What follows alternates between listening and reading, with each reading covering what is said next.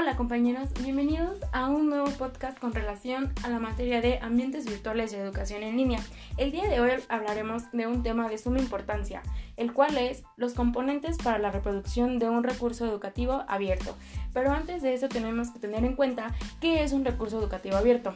Pues bueno, es aquel recurso digital con licenciamiento y con permiso del autor para ser usado y reutilizado. Para esto existen cuatro componentes de un recurso educativo abierto, los cuales son componente educativo, el gráfico, legal y administrativo. Tengamos en cuenta que el educativo es un, es un valor formativo, que es lo que se quiere transmitir para dejar un aprendizaje, competencia, habilidad o algo interesante que se va a aprender. Es decir, nos va a transmitir todo el conocimiento que tiene ese recurso educativo para poder obtener un aprendizaje significativo. Y bueno, espero que con esta información te haya sido útil para poder comprender qué son los componentes para la reproducción de un recurso educativo abierto. Nos vemos en el próximo episodio. Bye.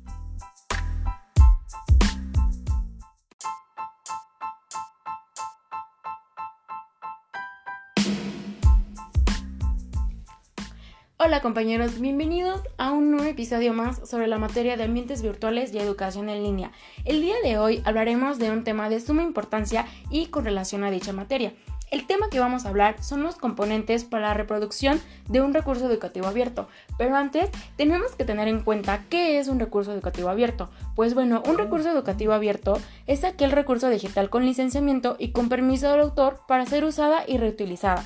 Existen cuatro componentes que conforman un recurso educativo abierto, el cual es componente educativo, el gráfico, legal y administrativo. Recordemos que el educativo es un valor formativo que es lo que se quiere transmitir para dejar un aprendizaje, competencia, habilidad o algo interesante que se va a aprender.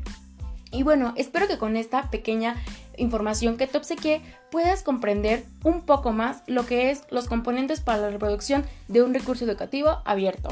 Y espero que sea de tu agrado. Nos vemos en el siguiente episodio. ¡Chao!